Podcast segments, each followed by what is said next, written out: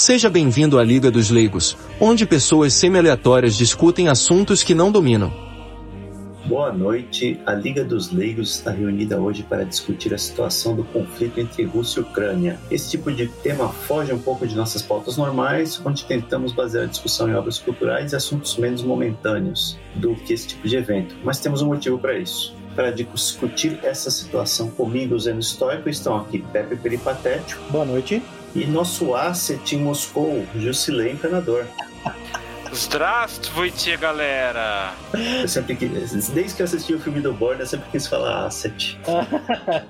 we, we had the assets on the ground. É, é isso mesmo. Boots on the ground. Uhum. Muito bom. Em primeiro lugar aqui fazer uma declaração. Em primeiro lugar, Gostaria de deixar claro que não apoiamos nenhum conflito, nem estamos torcendo para nenhuma das partes envolvidas. É nosso entendimento de leigos, porém adultos, que existe sofrimento real para as pessoas inocentes, sem decisão dos seus governos, toda vez que o caminho bélico é percorrido. Mas também entendemos que a guerra, em suas, em suas diversas formas, provavelmente sempre fará parte das relações entre nações e grupos, por mais que as pessoas cantem média. Eu preparei aqui três perguntas para orientar nossa discussão aqui. Primeira. Eu posso falar, você fala as perguntas, posso falar que foi muito bonita a declaração? Você gostou? Eu fiquei, eu fiquei emocionado. Eu tô, tô... Vamos, vamos fazer uma caneca com ela? Foi desmontado, exatamente. Quero uma placa. Quero uma placa fazer uma ela. caneca. Uhum. Fazer uma caneca fazer a nossa lojinha. Três perguntas aqui sobre esse conflito. Por que, que ele ocorreu? Por que o conflito começou, em primeiro lugar. Segundo lugar, vai haver a Terceira Guerra Mundial, o mundo vai acabar. E terceiro, o que, que pode acontecer depois, se a Rússia vencer e se a Rússia perder. Pessoal, é verdade, tá? O Jusilei está em Moscou mesmo, por um é verdade, caso é destino. Ele está, está lá, então a gente achou que era, uhum. seria interessante a gente pegar a informação dele como pessoa comum lá, que não está envolvido nos grandes é, nas grandes decisões, pelo menos é o que ele disse pra é gente. É o que ele diz, isso é o que ele diz pra gente. É o que ele alega, entendeu? Que ele Traz tá a Bíblia aí. Traz a Bíblia aí. Então a gente, a Bíblia ortodoxa. Ortodoxa? Isso, faz a Bíblia ortodoxa ou católica? Ah, bom, vamos lá. É, nós estamos gravando essa edição da Liga dos Leigos no começo de março de 2022. Precisamente no dia 7 de março, para pouco mais de 10 dias do início do, das operações militares. Aqui já então, é dia situação, 8. Aqui é dia 8, aqui é dia 7. Hein? Então a situação ainda está, ainda está está fluida, ainda está não, indefinida. Sim, a princípio nós achávamos, ou pelo menos eu, Jusilei, achava aqui junto com meu primo Jusilevski, que a situação seria resolvida em coisa de duas semanas. Provavelmente teria sido resolvida em favor da Rússia, que tem um poderio militar muito maior, mais tropas, equipamentos mais modernos, e um nukezinho aqui, um nukezinho lá, né? Mas não foi o que se revelou. Por enquanto, eu estou em Moscou desde dezembro, três três meses aqui, portanto, não tive ainda um contato muito grande com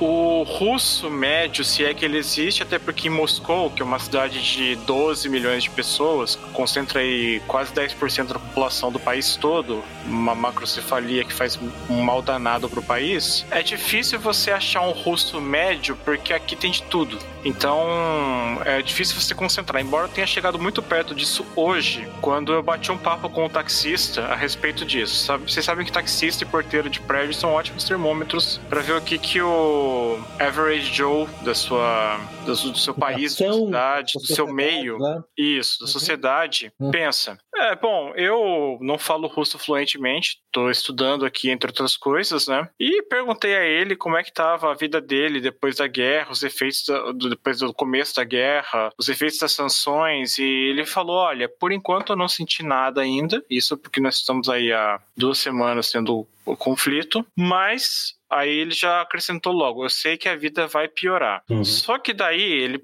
pensou numa digressão assim, do tipo de dizer que a Rússia é forte, a Rússia é, para usar um termo que está bem popular no Brasil, resiliente, que passaram por muitas provações, muitos conflitos, muitas batalhas, sobreviveram e vão sobreviver a mais essa também. Ele me pareceu um cara bem patriota, bem nacionalista. O primeiro desses que eu vejo por aqui, já que no, no meu meio aqui na Sorbonne do encanamento, eu só encontro gente pró-ocidente que acha que é, bom mesmo é vender a alma pro, pro Globo Romo, né? E falou lá que a operação militar, operação especial, como tá, tem classificado o governo russo, era algo patriótico, era algo para, vamos dizer assim, é, acabar com os fascistas na Ucrânia, que é a desculpa empregada pelo Putin num discurso bizarro que ele fez para justificar isso, em que ele disse que a Ucrânia como país não existia, que foi uma invenção da União Soviética, essas coisas. Então, assim, o que eu vejo é que por baixo, segundo aí o Instituto Jusilei de Pesquisa e Opinião Pública, que é mais confiável que o Ibope e o Vox Populi juntos, e o Vox Day juntos também, então... Tem que 850? Olha lá, tem que 850? Ah, é, só, é membro hum. da Mensa, inclusive. Hum, então. Mas o que eu vejo aqui é que tá um esquema 50-50 mesmo. Metade apoia, metade hum. não. É, eu vi uma pesquisa é, que eu acho que foi aquele, aquela conta do Twitter da Eurasianist, claro que é uma pró-Rússia, mas ele fez uma análise, discutiu inclusive com o nosso dileto Glenn Greenwald sobre a pesquisa, não sei o que, ele falou, olha, eu considero essa pesquisa, ela é internamente consistente, assim, ela passa por uma série de verificações, estava dando aproximadamente 60% dos russos, 63, 64, um negócio assim, pró-operação, assim, é, é, claro que isso vai mudar conforme a operação se arraste, mas uhum. a discussão lá era que era um número mais ou menos, era um pouco mais da metade tá pró-Rússia, digamos assim, pró, pró-operação, pelo menos. Pelo menos foi isso que ele, que ele, ele, reportou lá. Agora, é claro, como você mesmo falou, né? Moscou tem o mesmo problema que Nova York tem, né? É uma cidade que é meio cosmopolita, tem de tudo e, e é muito ocidentalizada, né? É, eu me lembro que o. Como é que chama aquele cara que escreveu o The Next Hundred Years? O, é, é, o Friedman, né? Friedman, o nome dele. Eu não, vou, não lembro do primeiro nome dele, mas você provavelmente lembra desse livro. Né? É, tem um artigo muito bom dele falando da eleição do Ahmadinejad no Irã, é, no qual ele dizia que ele considerava que a eleição não foi fraudada, não, e é preciso entender que o fato de você, os correspondentes conversarem com iranianos e Teherã que já fala inglês, isso já dá um enviesamento na sua amostragem, porque já mostra o nível de ocidentalização, né? Então, uhum. é, assim, me pergunta que ponto como o Gisley mencionou, né, isso não pode ser um problema para a própria Moscou, né? Então isso que eu achei interessante essa, essa, essa, essa pesquisa que eu vi que era, que era mais global, que pegava outras, outros, outros centros populacionais do país e o campo também, né?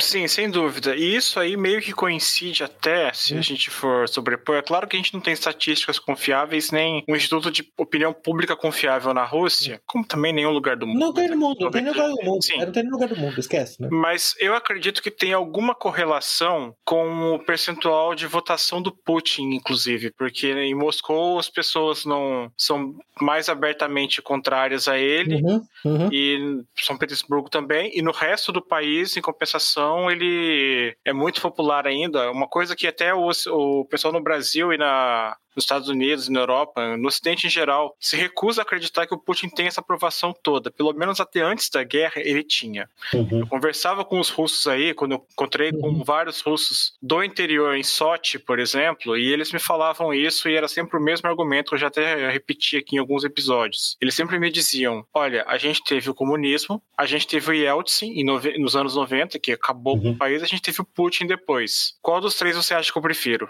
Era sempre nesses termos.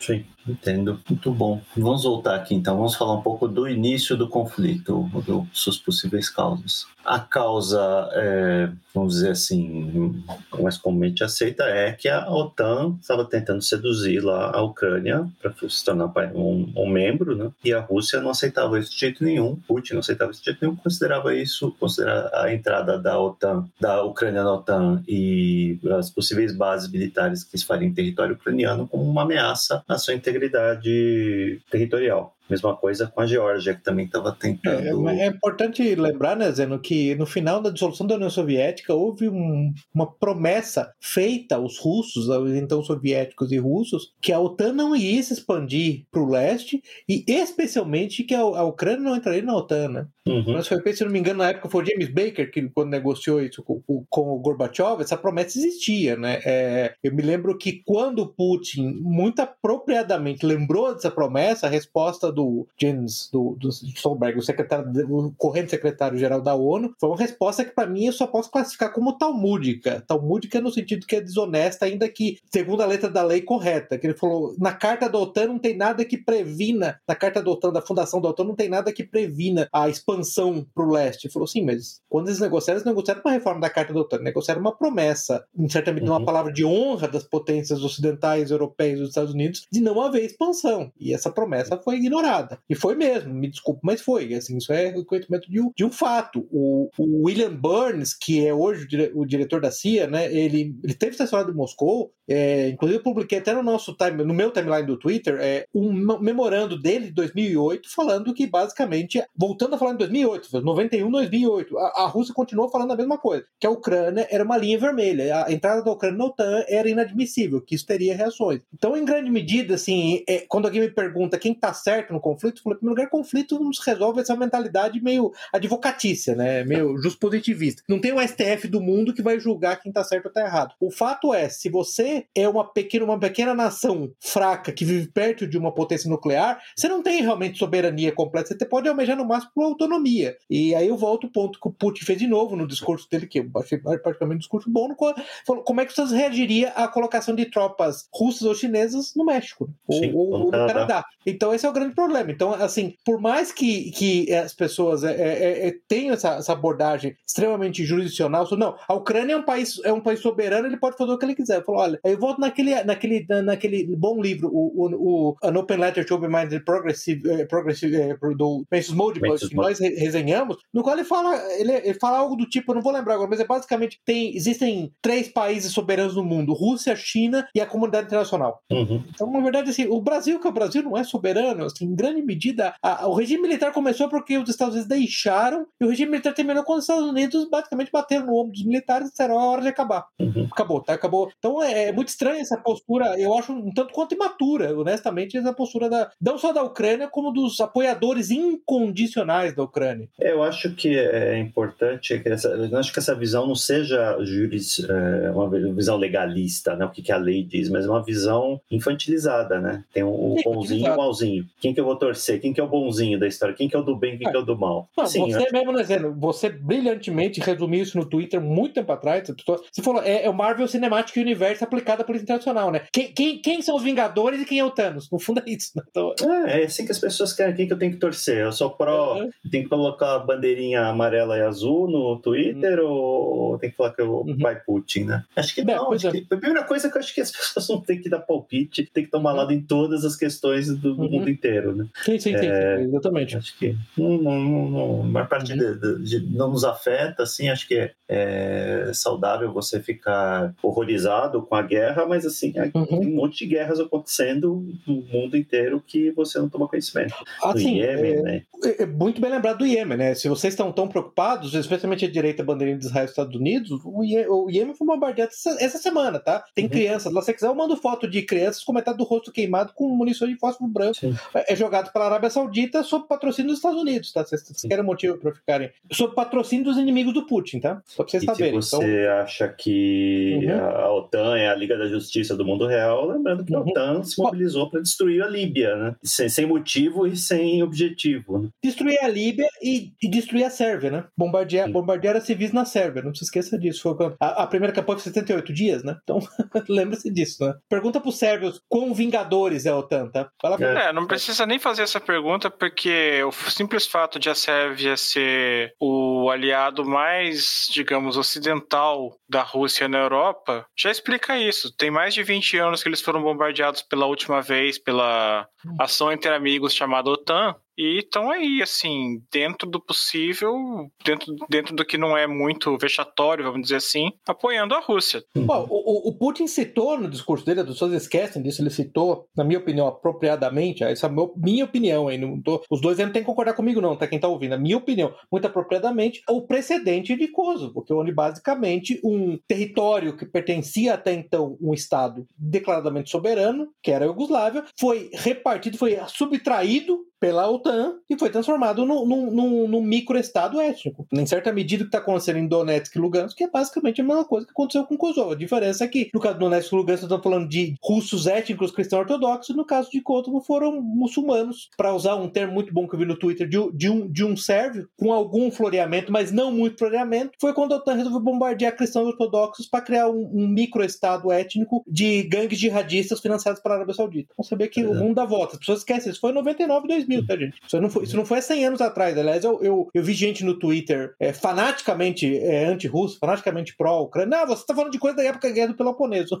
Tô, não, tô falando basicamente de coisas que são do mesmo período de tempo do 11 de setembro, do qual vocês não param de falar, entendeu? Uhum. Ou, para lembrar o exemplo israelense, que ele justifica um monte de operações preemptivas, é muito mais recente do que, do que a Guerra do Yom Kippur, tá, de 73. Sim. Então, não é longe, não. É, e além dessas semelhanças com o México e com o Kosovo, é pertinente também a gente lembrar, por exemplo, do papel de buffer state que existe em alguns lugares, existiu, por exemplo, com a própria Ucrânia e a Bielorrússia, mais Estônia, Letônia e Lituânia no tempo da União Soviética, além da cortina de ferro para ser um buffer ali contra a Rússia em si, o core, né? E a Tailândia, que durante um tempo do, do, período colonial era um estado independente entre o Império Francês e o, o Império Colonial Francês e o Britânico. Para não tretarem ali. Muito bem lembrado. E bem lembrado. aí é aquela coisa, eles não anexaram a Tailândia porque eles eram bonzinhos? Não, cara. Uhum.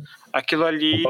É, Exato. Ah, o, o, David Goldman, que assim, trabalhou, colaborou com a administração Reagan, não pode ser acusado de ser um putinista de jeito nenhum, né? É, ele publicou um artigo, ele está publicando vários artigos sobre a Rússia recentemente, e falou: olha, basicamente a Rússia tem interesse de segurança que ela considera legítimo, e quando você tem uma potência nuclear que tem interesse de segurança que ela considera legítimo, você tem duas opções. Ou você vai, em grande medida, ceder os interesses dela, ou você vai começar uma guerra total. Você acha que vale uma guerra total? E a pergunta é: vale? Não... É, essa pergunta, essa pergunta que todo mundo faz, né? Né? Eu tava vendo um russo que mora na, na no, no, Reino Unido lá, tem um canal chamado Trigonometry, perguntando: você, você vai, você tá disposto a ir lá matar e morrer pela integridade territorial da Ucrânia? O cara falou: não, então pronto, então acabou o OTAN. certamente, é, tanto que esse está tá sendo um grande problema. É um dos resultados da guerra, certamente pode ser a exposição daquilo que em grande medida já está claro para qualquer observador mais arguto, que a OTAN não tem muita razão de ser, aliás, o Trump candidato, não o Trump presidente, é o Trump Bolsonaro são dois, dois mistérios, dois fenômenos. Dois grandes candidatos que eram presidentes, na melhor, na melhor das hipóteses, é, decepcionantes, né? Pra, pra, não dizer catastróficos, né? O, o candidato chegou a perguntar: é, o, pra que serve a OTAN? A OTAN não era pra, uhum. não era para combater, pra combater resistir à União Soviética, particularmente não era para resistir a um ataque do Pacto de Varsóvia ao Ocidente? Essas coisas não acabaram já? Então qual o propósito? O que você tá fazendo aí? Aliás. Você tocou no assunto, eu queria perguntar pro Jusilei. O pessoal fica saudoso aí, porque aqui no, tem muita influência aqui do Brasil dizendo não, o, o Putin não invadiu antes porque o Trump era putinha do Não, nada. Nada. O próprio taxista com quem eu conversei hoje falou: não, os americanos odeiam a gente. Colocou nesses termos assim. Uhum. Uhum. Eles não suportam a gente, eles têm de dar um jeito de fazer alguma coisa. Ele pegou e falou: isso é porque a gente tem tudo que eles. Tudo que a gente precisa. A gente tem agricultura, a gente tem petróleo, a gente tem gás. A única coisa que a gente não tem que vocês brasileiros dão uma mão é café. O resto, uhum. nós temos tudo. É, ele falou isso pra mim. Mas uhum. Não tem viúvas do Trump e tal. A única coisa que eles reconhecem, eventualmente, é que não teve uma escalada tão grande na época dele. Você teve lá, por exemplo, aquela anexação da Crimeia em 2014 ainda no governo Obama e agora esse é, essa guerra na, Ucrânia agora no governo Biden, dois governos democratas e que, enfim, estão brincando com fogo desde a época em que resolveram na esteira da malfadada primavera árabe tentar um regime change, regime change aqui também na Rússia. Mundo né? Isso, e não conseguiram. Foi logo abafado pelo Medvedev com o Putin de primeiro-ministro, né? É, acho que é importante colocar esse ponto, é, porque o que eu mais ouço falar aqui não, que o Putin é louco, ele é um maluco, ele quer dominar o mundo, não sei o quê. E assim, até onde eu vejo, tudo que é, o, essa crise que se desenha hoje, ela vem sendo avisada há muito tempo, né? desde 2008 pelo menos. Desde 2008. É, agora chegou, é, chegou essas vias de fato. Né? O, o, o, aquele, aquele texto muito bom, que inclusive a própria, a própria TV russa chegou a publicar do John Marsheimer, né, que escreveu com Israel Lopes, basicamente assim, desde 2008 formalmente, mas pode dizer desde 91, né, assim, os russos sempre disseram claramente que a coisa mais importante importante para eles, para lembrar quando o Jusilei mencionou, a, a Lituânia, a Bielorrússia, é o que eles chamam de profundidade estratégica. Para eles isso é território. Então eles precisam ter entre as tropas inimigas de quem já os invadiu várias vezes, particularmente dos invasores desastrosas, para os russos também, não só para o invasor, Napoleão e Hitler. Para evitar isso, eles querem um, um espaço, uma, uma, uma, zona de, de buffer de separação entre os exércitos ocidentais e eles, né? Assim, de novo, uhum. você pode discutir até que ponto você discorda disso, mas você está ouvindo uma, de uma potência nuclear militar e, na verdade, uma potência econômica, né? né se você for colocar nos termos que o Tarcísio colocou, a gente vai, inclusive, espero que a gente fale disso, uma potência de recursos na, em recursos naturais, está dizendo para você que é o que ela, que ela, é o que ela imagina, o que, o, o que ela quer fazer. É, eu acho que a analogia que eu faria é que ela, você mora perto do vizinho super armado, armado até os dentes. O vizinho, o vizinho sai e fala: Eu acho que você está me ameaçando. De arma na mão, arma engatilhada. Mas você tem duas escolhas. Você vai perguntar para ele: Por que, que eu estou fazendo que você está me ameaçando? Você tem um tiro na cabeça dele. Agora ficar uhum. fazendo a mesma coisa, fala para ele: Não estou ameaçando, não estou ameaçando, não, você vai levar um tiro, entendeu? É ele errado, ele não está certo. A moral universal não está sendo atendida. Mas acho que eu lembro, eu lembro muito do Cardeal Routilier, né? A moral dos estados e a moral dos indivíduos não é exatamente congruente, né? Não tem muito o uhum. que fazer. É, é, esses, são, esses são os fatos, os fatos palpáveis da realidade. Não adianta ficar discutindo quem tem razão segundo o direito internacional. O direito internacional só existe como uma ficção enquanto você tem uma superpotência unipolar que era os Estados Unidos que era capaz de manter isso. Né? Quando decidiu que não era mais, não tem isso. É, eu vou te dar um exemplo do direito internacional aplicado à vida prática. Na primeira vez que eu estive na Rússia, cinco anos atrás, eu estava num evento grande que tinha gente da Rússia toda, uhum. mais, é, mais ou menos 20% de estrangeiros. Uhum. E aí é, tinha uns jovens lá de, de vários lugares e, um, e uma equipe deles, da Crimeia, estava mostrando um protótipo de carro esportivo que eles tinham feito, usando basicamente peças da Lada, mas uhum. colocando um desenho bonito, um motor melhor, já que a Lada hoje em dia é do grupo Renault, né? Não é mais uhum. capital russo. E uma certa hora hora, depois de ver o carro, gostar, elogiar, dizer que eu era do Brasil e, estava uhum. ali conhecendo um pouco, eu perguntei a eles, algum deles ali, sabendo que eles eram da Crimeia, é o seguinte: olha, eu sei que vocês. É, você é da Crimeia e tal, e que, enfim, a Crimeia era da Ucrânia e agora é da Rússia. Me diz uma coisa aqui: você prefere com quem? Ele olhou para os lados assim para ver se não tinha ninguém perto. Né? Ele falou: Olha, cara, eu prefiro com a Rússia, porque pelo uhum. menos agora a gente tem emprego. Imagina se eu falo para ele: Não, mas o direito internacional não é assim. Vocês são da Ucrânia, esquece o emprego. O direito internacional público diz que vocês são da Ucrânia. Não tem Para sempre, né? Isso. É complexo. Então, isso parece a, a, abstrações típicas de funcionário público do judiciário brasileiro, entendeu? Mas o inciso 4 parágrafo 6 entendeu? Diz que é assim, uhum. meu amigo. Só funciona se tem alguém para ser capaz de impor, se alguém tem força para impor essa lei. Assim, uma coisa que eu esqueci de falar no começo é assim, esse episódio todo está sendo uma lição de humildade para muita gente, né? Para mim, inclusive, porque eu, eu não acreditava que, que isso ia acontecer, não da, da forma que está ocorrendo, né? Achei que ia lá fazer um movimento de secessão lá nas, nas porções de maioria russa da Ucrânia, como aconteceu com a Crimeia, com, talvez com infiltra, tropas infiltradas, né? Mas não um movimento tão aberto, assim, tão uma invasão não foi uma forma assim tão abre aspas tradicional, né? Vocês esperavam? Mas você você acha que é tradicional essa invasão? Eu não... não tradicional no sentido assim, uhum. tradicional com movimentação de tropas, com bandeira do país, é. oficialmente, porque quando foi a Crimeia, quando é, o Putin anexou a Crimeia, não houve tropas, né? As, as tropas não tinham bandeira, o pessoal chamava de homenzinhos verdes, né? Porque eles atuavam lá no território sem insígnia. É, é, é... tinha uma, uma, base, tinha uma base naval russa lá, certo, Josilei? Sim, tem uma, tem uma base em Sevastopol. Tinha tropas já estavam lá, né? É. Sim, base, tinha, é. eles tinham feito. A, a Rússia e a Ucrânia fizeram um acordo em 94 que, entre outras coisas, transferiu todos os armamentos nucleares ucranianos para a Rússia em troca de alguma coisa, algum subsídio no gás, se não me engano, e outras vantagens econômicas econômicas e, em compensação, o seguinte: como a Rússia não tem uma saída quente para o mar ali, tem, uhum. é, Kaliningrado não, não, é exatamente considerado um mar quente, né, ali o Báltico. Uhum. Eles pediram lá o, o, uso da base em Sevastopol, né, que uhum. tradicionalmente era a frota, da, tinha uma frota da marinha desde o tempo do Império estacionada lá. Frota do Mar Negro. É, no Mar Negro, e a Ucrânia, não vendo problema nisso, aceitou. Então é o seguinte, não teve uma invasão da Crimeia, simplesmente o pessoal que estava quartelado recebeu ordens para sair do quartel e tomar os postos-chave ali da, uhum. da administração e não houve grande resistência, resistência uhum. por parte do, das autoridades ucranianas lá e, enfim, aí deu no que deu e a Crimeia virou meio que o, o showroom do, do progresso russo.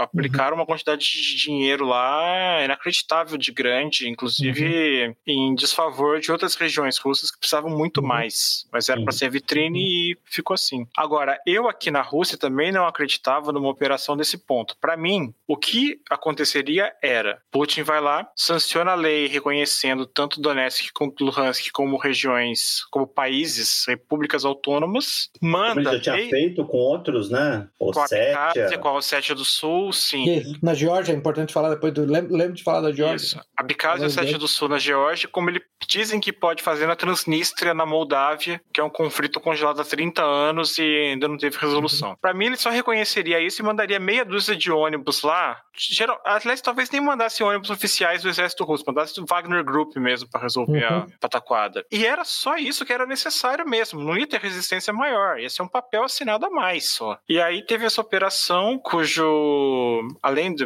evidentemente, a gente não apoia a guerra nenhuma, a questão é saber se foi um erro de cálculo dele pelo backlash econômico. Eu não lembro agora qual é o termo de backlash em português. Pela reação econômica uhum. que agora o Ocidente tem feito em relação à Rússia, né? É, isso é impressionante.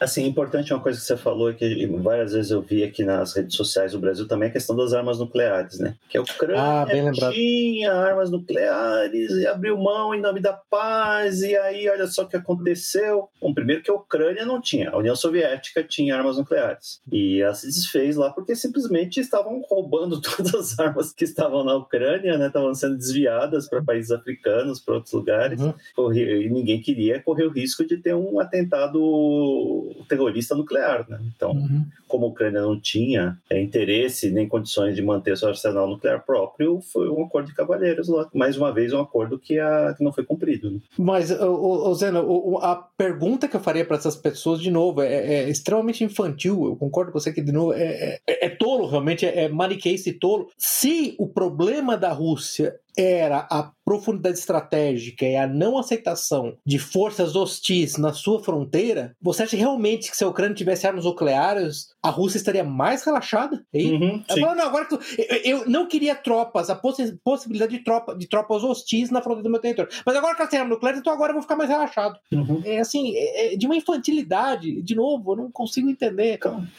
Isso não, não poderia resultar, então, num ataque muito mais massivo, eventualmente um ataque com arma nuclear estática, então para anular essas armas antes, antes do ataque. Eu não consigo entender se acha realmente que é assim. Porque, no fundo, o problema é que ninguém aceita. É, aí volta o, o ponto, o meu ponto primordial que eu tenho feito com alguns no Twitter, um problema da democracia liberal e dos países da democracia liberal, que a gente chama de Globo Homo, é que eles consideram qualquer governo que não seja uma democracia liberal como ilegítimo. Dado que aquele governo é ilegítimo, então é evidente que qualquer preocupação de segurança do governo legítimo também é legítimo. E é claro uhum. que, para lembrar do seu motorista de táxi aí, ô Jusilei, as pessoas também, então as pessoas que sustentam esse governo também é legítimo. Acho que foi o, o, o McFaul, né, que foi, foi, foi, foi embaixador da Rússia, ele chegou a twittar e depois ele apagou. Você lembra alguma coisa do tipo? É, a gente tem que deixar claro agora que não só, só essa não é uma guerra do Putin, é uma guerra de todos os russos, porque os russos suportam, ela apoiam o Putin. Então, no uhum. fundo, o, o, problema da, da, infantilidade do modelo é a demonização é, não só do líder, não só do Estado Nacional que existe, a Rússia existe, é uma entidade que existe, não tem o que fazer, entendeu? Por mais que vocês queiram que ela não exista, mas do seu próprio povo, né? Isso é um negócio peculiar. Então, esse argumento, assim, a ideia é que esse argumento é pró-armamento, gente, é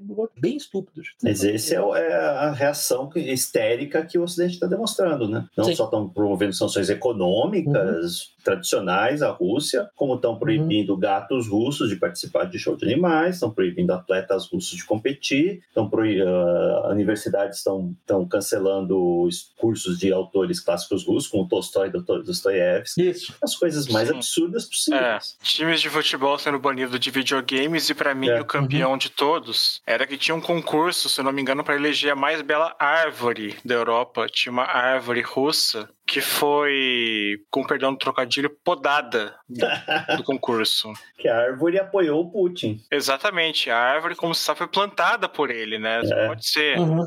Aí você vê que aquele discurso que o, a pessoa falou para você que o Ocidente nos odeia, os Estados Unidos nos odeia, ela vai encontrar cada vez mais respaldo na realidade. Ah, essas ações, a Apple uhum. e a, o Google cancelarem lá o funcionamento dos seus meios de pagamento eletrônicos na Rússia, criando dificuldades para as pessoas na rua, não uhum. para os militares, não para os oligarcas, Exatamente. não para os governantes, uhum. vai enfatizar esse ah, o Ocidente odeia a gente, a gente precisa nos isolar, precisamos isolar, precisamos garantir a nossa segurança. É isso que vai acontecer. É, mas agora, sobre o povo russo, ainda pegando um pouquinho o gancho, uma coisa que tem que ser dita aqui é o seguinte: o clima em Moscou, desde o começo da guerra, é de tristeza, mas uhum. tristeza muito grande mesmo. Teve um dia em que eu estava andando pelo Boulevard Pakrovsky, que eu, o que eu estudo aqui fica ali próximo, e é uma região bem central aqui na cidade, não era feriado, não era nada, era um dia comercial. E o silêncio que estava fazendo lá a hora em que eu estava caminhando pela rua, fiquei uns 20 minutos caminhando até o metrô,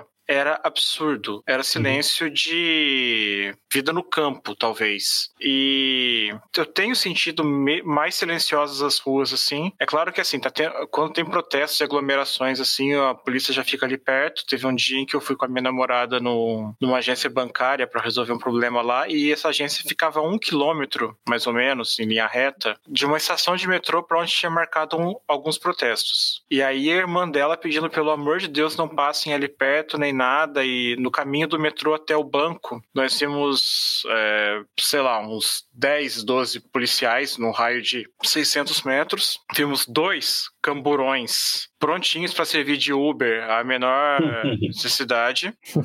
Quer dizer, aqui tá um clima pesado mesmo. E além disso, quando eu, falo, quando eu falo com os russos assim, a tristeza tem dois motivos. O primeiro deles é o fato de que o, os russos consideram os ucranianos e os bielorrussos parte do mesmo povo. Uhum. Eles não se veem como diferentes, eles se veem como irmãos. É muito comum aqui uhum.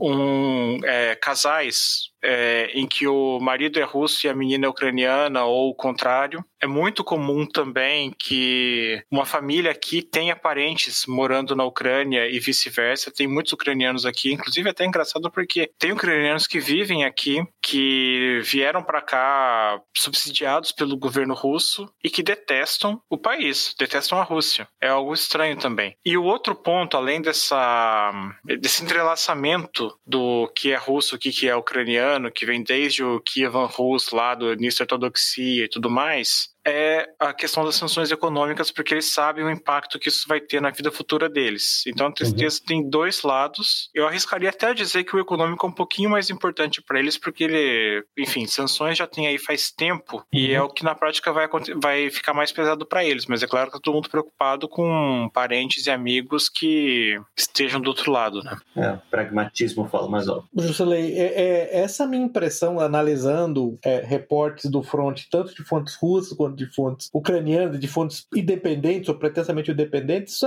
ajuda a explicar, na verdade, a meu ver, né, isso de novo a minha avaliação, por que que em certa medida faz sentido chamar essa particular operação de operação especial na Ucrânia, porque ela não me parece uma guerra convencional no sentido, por exemplo, imagine, faça o paralelo com a tomada de Bagdá pelas forças americanas na, na Segunda Guerra do Golfo, né? Você não uhum. tem bombardeiros em larga escala em áreas civis, você não tem o famoso shock and all, você não tem nada parecido. Uhum. Assim como o Putin falou discurso dele, e isso é uma coisa que eu, que eu ofereço como reflexão a todo mundo que está ouvindo, ah, nos últimos pelo menos cinco anos, é, eu, tu, tudo que eu tenho visto do governo russo, o governo russo mente muito menos do que qualquer governo ocidental. Eu vi isso, por exemplo, no caso da Síria, onde mentiras dos governos ocidentais eram reveladas em horas e muitas vezes por prova fotográfica ou prova documental do próprio governo russo. Até agora, o, o, a Rússia parece ter feito exatamente o que o Putin tinha, havia delineado: é a tentativa uhum. de remover os elementos hostis, minimizando o número de baixas. Claro que é impossível eliminar o número de baixas, é claro que civis vão morrer, é claro que áreas residências vão ser atingidas, mas certamente no momento isso ajuda a explicar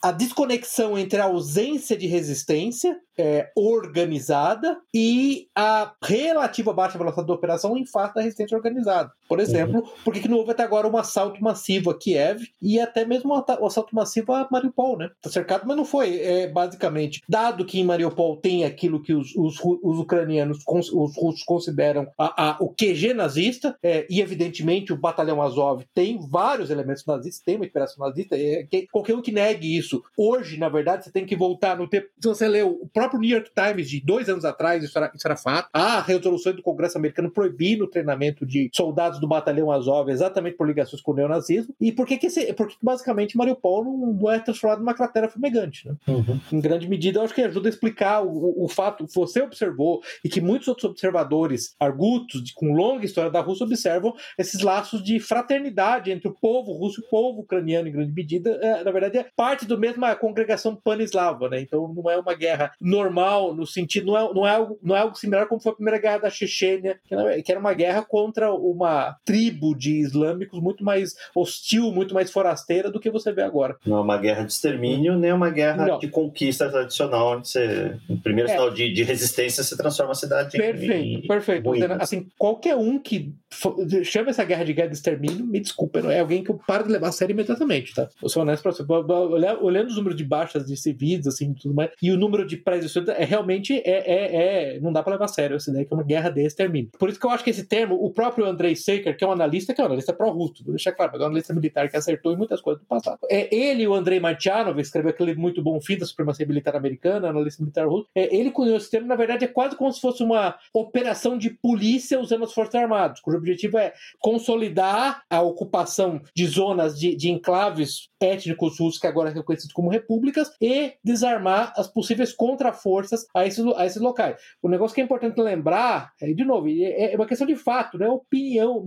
O fato é que nos últimos, desde 2014 até 2022, é, houve um número grande de ataques, inclusive com peças de artilharia e, e mísseis antitanque, outro tipo de equipamentos pesados, contra a, a, as, as, zonas de Donetsk e Lugansk, com morte de civis, inclusive. Isso continua uhum. acontecendo. Uhum. Você pode dizer que naquele momento eles estavam tentando atacar apenas as milícias formadas para defender as novas repúblicas e atingir os civis, perfeitamente válido, mas os ataques aconteciam, né? Não vamos negar esse fato, que aparentemente isso desapareceu da história do Ocidente, né? É, essas duas dois enclaves já estavam em grande medida em guerra. Né? Estou falando de troca, trocas de, de, fogo de artilharia, não é simplesmente escaramuça. É a briga de briga de torcida. Né? Não, não se pode esquecer desse ponto, né? Então, então em grande medida, é, havia uma, é, é, por muito menos do que ocorreu em Donetsk e Lugansk, Israel cotidianamente é, é, a carpeta Síria e Líbano de bomba e, e a faixa de Gaza, inclusive atacando prédios civis, entendeu? Com, com esse argumento que, ó, oh, tinha escritório do Hamas aqui, então sabe como é que é. é tinha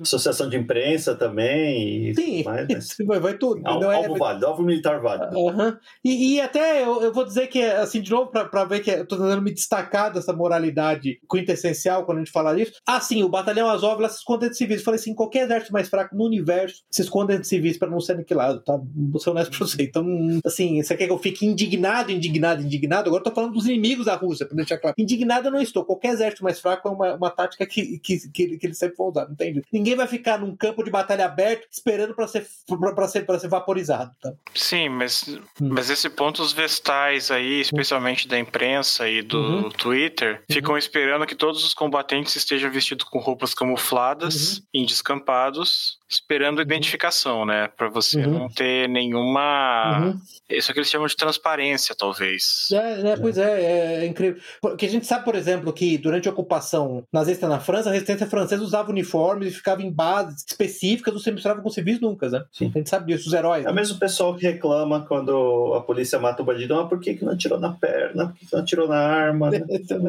é, que maravilha. Absolutamente nada de coisa alguma. Assim, a, a, resposta que eu tenho que dar para uma pessoa falar, eu também já tive eu já tive seis anos de idade, é verdade.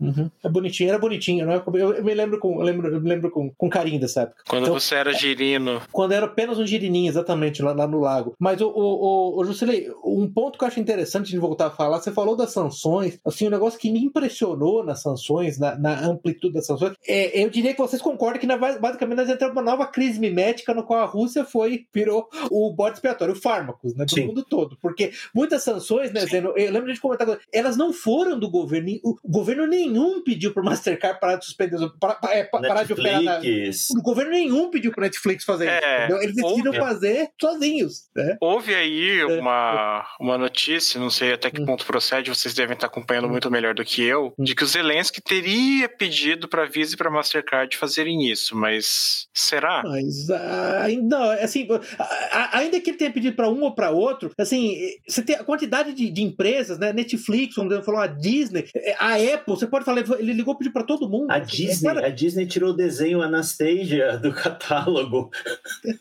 eu não sei, eu não sei se você está sabendo, Lucilei, foi o condutor da Filarmônica de Berlim, eu não lembro agora, eu vou, eu vou confirmar e vou dar. O Zeno, você lembra? Foi, foi. Na Alemanha. Ele se recusou a. A condenar. condenar. Você acha realmente que o Zelensky, imagina, o Zelensky ligou e pediu para a Filarmônica de Berlim condenar você. Uhum. Então o processo foi catártico. Você está vendo um processo uhum. catártico. Agora, o problema disso tudo é que eles esquecem que a Rússia tem uma economia do tamanho da Itália. Mas, de novo, é, é, é só é verdade se você analisar, se você for um desses fundamentalistas do PIB, tipicamente liberaloides. Porque, na verdade, a Rússia é uma superpotência da exploração, da exportação de um monte de recursos naturais. E, e em especial, ela exporta um monte de metais que são pontos da entrada da cadeia produtiva de vários produtos dos Estados Unidos, além de fertilizantes. Eu não sei, não sei se as pessoas sabem, as precisam comer, tá? As precisam comer de fertilizante, entendeu? É, é, madeira, ó, madeira e compensado, a Rússia é líder mundial, um dos líderes mundiais de exportação de madeira e compensado. Sabe o que significa isso não tem madeira compensado do russo? O custo de construção de casa nos Estados aumenta. Então você veja só, para o americano médio, então você fala do, do russo médio preocupado com as coisas. Para o americano médio, o que os, o que os espera pelos próximos meses é custo da gasolina disparado, aliás, o custo da gasolina já está hoje um valor no patamar que normalmente você espera no verão, no verão americano, então você pode esperar que o verão americano vai estar muito mais alto. Petróleo a três dígitos, basicamente, em 2007, 2008, foi o que acabou com um monte de companhias aéreas, eu não sei como é que elas vão resistir agora, o que, com outro bailout? Outro bailout significa dinheiro, dinheiro público, né? Sim, é... e, olha que a gente, e olha que a gente nem saiu ainda da crise das companhias aéreas provocada pela pandemia, né? Sim, exa muito bem lembrado, por causa da pandemia. É, fertilizante e trigo vai aumentar o preço dos produtos alimentícios, você basicamente está acabando com aquilo que a gente chama em inglês de disposable income, o dinheiro extra que você gastaria em outras coisas. Basicamente, os é. Estados Unidos vão ter que se esforçar para colocar combustível no carro e comer, literalmente. Então, isso vai. É, não sei se você sabia disso, desculpa estar falando muito isso, mas estou lembrando agora. O, o, JP Morgan recomendou que o governo americano não tirasse a Rússia do SWIFT, que isso ia aumentar uhum. em muitos custos de operação dos bancos. O JP Morgan recomendou que não tirasse. Quer dizer, eles percebem o, o efeito cascata que isso vai ter para eles, entendeu? O ponto primordial, essa, essas, essas sanções todas vão voltar como bumerangue para o próprio Ocidente. Uma pergunta aqui, Zeno e Pepe: quanto vocês têm pago na gasolina aí no Brasil? Eu não lembro, mas estou gastando em torno de 250 reais para encher o tanque do carro. Sim, mas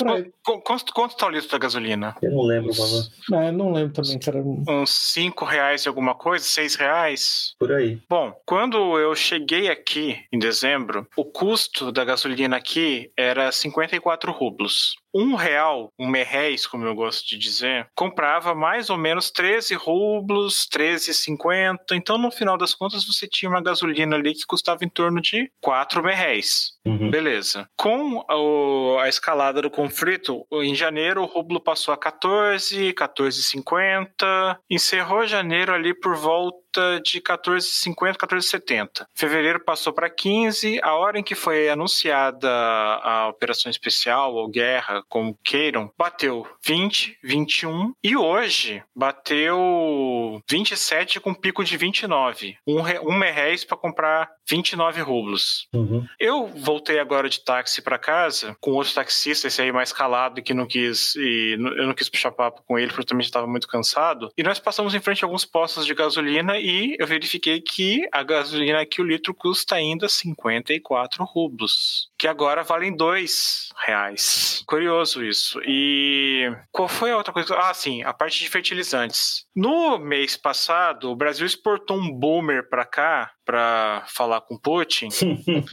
e um dos principais motivos, assim, existe uma certa simpatia do Putin pelo Jair, porque ainda que o Jair seja um fracasso para dobrar o próprio STF. O, o próprio STF, a própria esposa, entre outras coisas, é, é isso. O motivo principal da reunião do Jair aqui, que a imprensa não deve ter comentado muito, foi justamente para garantir o acesso brasileiro a fertilizantes russos. Uhum. uhum. Que, abrir o mercado para os fertilizantes russos. Uhum. Tem o grupo uhum. Alcali, que patrocinava até uma equipe de Fórmula 1 e foi cancelado agora. Uhum. Até o filho do dono da Araucália era piloto de lá e foi sumariamente mandado embora. A Araucália opera, por exemplo, em Sergipe. Desse povo do Twitter aí, quantos aí já foram a Sergipe? Eles não sabem que tem não. investimento russo ali nesse ponto. É. E por falar nisso, o que, que vocês estão achando dessa neutralidade do Jair em relação ao conflito? Foi uma das poucas coisas sábias que ele conseguiu fazer, mas é, é. incrível que ele está sendo pressionado pela direita, bandeirinha de Israel e bandeirinha dos Estados Unidos a fazer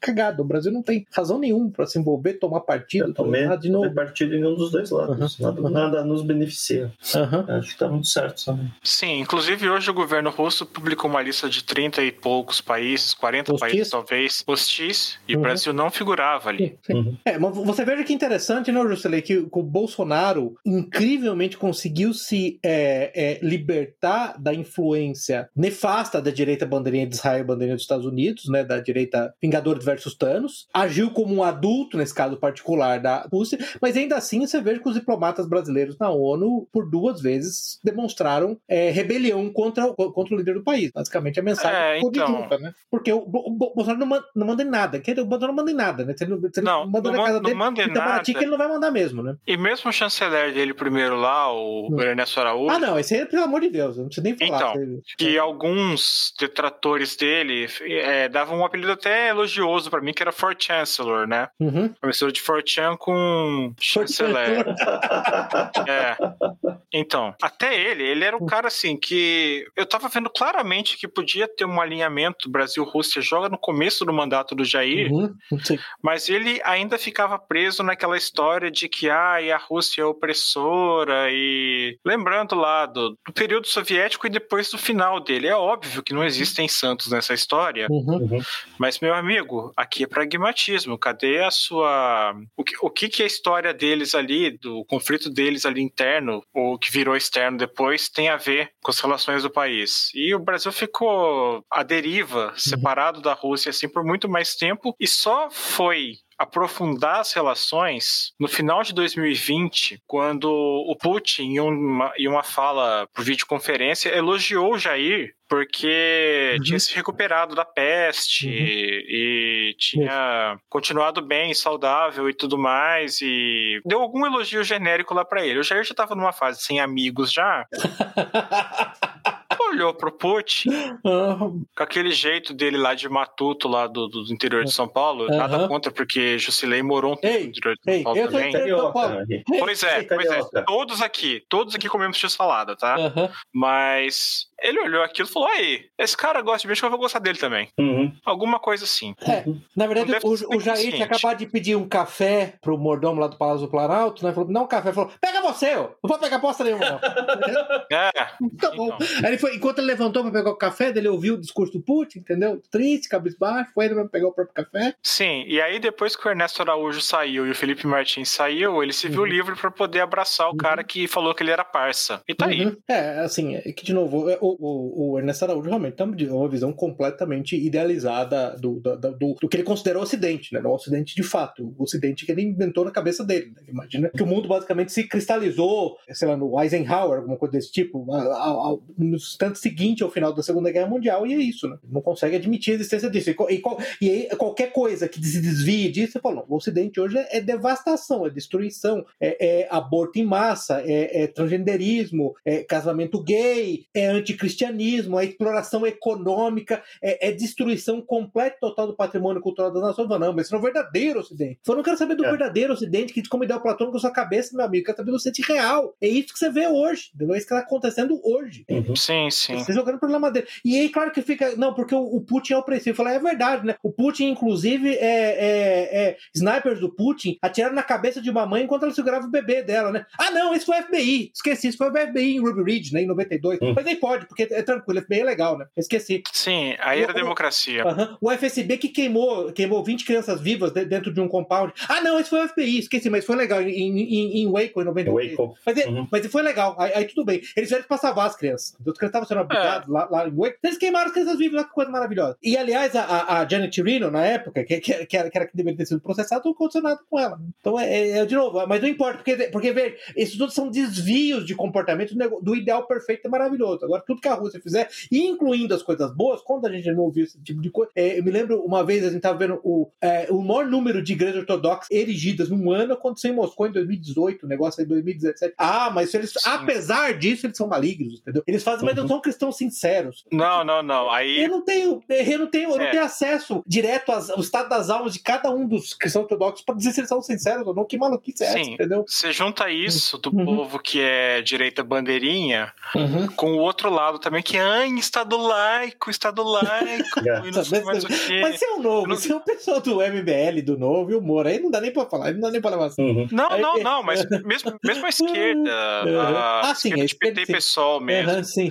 Ai, Estado laico, blá blá blá. E, É, cara, Estamos foi tremendo explicar isso daí. Não, mas é. Mas então é um negócio muito engraçado. É, é como a diplomacia brasileira se livrou de uma marra ideológica. Ela saiu de uma marra ideológica da era Lula, né? Do terceiro mundismo mais tacanho, para uma marra ideológica bizarra de. Aí eu vou emprestar sempre o termo dos, dos anos. A diplomacia Marvel Cinematic Universe, a diploma- diplomacia Uhum. MCU, né? Quem é o Uhum. Thanos? Os caras são Thanos, não posso falar com ele, entendeu? Mas assim, é que eu não posso falar com ele, mas por a China é o meu maior parceiro comercial. Mas ele é o Thanos, então eu tenho que falar mal dele. É. Eu tô parceiro comercial dele. Não sei, isso não parece dar muito certo no longo prazo. Você acha que é uma boa ideia isso? Eu falei, não sei. É, assim, você realmente tá preocupado com, que- com o destino dos uigures? Sério, né? Eu falei, verdade? Você vai fazer o quê contra isso? Você tá disposto a. Como é, quem, quem foi? Você falou no começo, foi o Zeno que falou, né, do cara. Você tá disposto Sim. a ficar sem comer pelo, pelos uigures? Então é isso que você vai fazer? Porque você vai, você vai, você tá disposto a pagar o quê? Sei lá, 200 reais no quilo de feijão por causa dos uigures? Dos uigures? Você vai, vai invadir Ok. a China, você vai pedir um fuzil, você vai lá invadir a China. pra Aham, libertar- exatamente, vai Então, libertar, libertar os, os uigures dos campos de extermínio onde eles estão. Diz você que tem de Esse é um ponto né? interessante, né? Porque a, a Rússia poderia ser um contraponto muito importante, visto a tradição cristã que eles têm, né?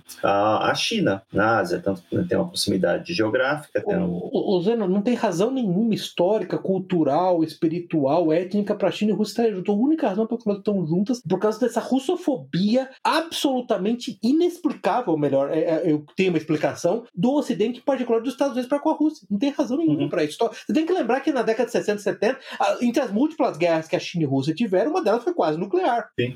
A Rússia chegou a considerar a possibilidade de ataques nucleares à China. Estamos desenhando aqui um cenário onde a gente tem três mundiais, né? Irã, Rússia e China, Uhum. que vão estão geograficamente próximos, dois ricos em, em recursos energéticos, Irã e Rússia, um desesperado por recursos energéticos, que é a Uhum. China. Então, desenha-se aí uma aliança entre eles. E ali próximo tem uma outra grande potência, potência potencial, né? um potencial Turquia. potência local, que é, que é a Índia. Ah, e a Turquia, não se esqueça, né? E a Turquia, também. todos esses A Turquia países têm, têm Uhum. interesses aí, são vistos como párias pelo. Tirando a Índia, né? Todos eles são, são mal vistos pelo Ocidente. né? todos impuros por que não são democracias liberais, exceto a Índia. Todos Sim. eles impuros, Sim. to- todos eles malignos, têm que ser destruídos, não tão legítimos, entendeu? E todos eles vão ser achei- empurrados por uma aliança de conveniência Ah, que pode criar grandes fazer. problemas no futuro. Não, eu acho que já criou. Já, a, a, a decisão da Rússia de, basicamente, se a Nord Stream 2, se o, se o novo gasoduto que passa da, da, da Rússia pelo Mar Báltico direto para a Alemanha realmente não for ativado, os campos de gás que levam gás para a Alemanha hoje, eles estão basicamente. É, que- do, como é que chama? É,